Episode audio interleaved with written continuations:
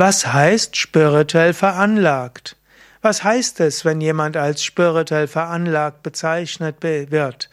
Was heißt es, wenn du in irgendein, zu einem Hellseher, Wahrsager oder spirituellen Lehrer gegangen bist und hat dir gesagt, du bist spirituell veranlagt?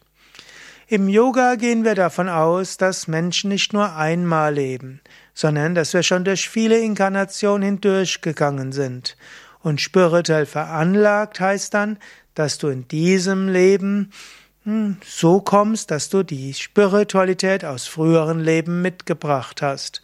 Spirituell veranlagt heißt also, dass du sogenannte spirituelle Samskaras hast, dass du in einem früheren Leben spirituell geübt hast.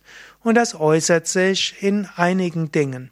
Das heißt zum einen, dass du in der Lage bist, täglich zu meditieren, regelmäßig bei deinen spirituellen Praktiken sein kannst, dass du ein sattwiges, ein reines Leben führen kannst und dass du dein Leben ausrichten willst, anderen zu helfen und zu dienen, dass du spirituell wachsen willst, dass du Sehnsucht hast nach tiefer Spiritualität und öfters spirituelle Erfahrungen hast.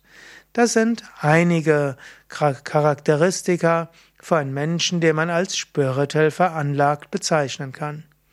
Ja, wenn dir dieser Vortrag gefällt, dann klick doch jetzt schnell auf Gefällt mir oder Daumen hoch oder teile ihn auf Facebook oder in deinem bevorzugten sozialen Netzwerk. Danke dir.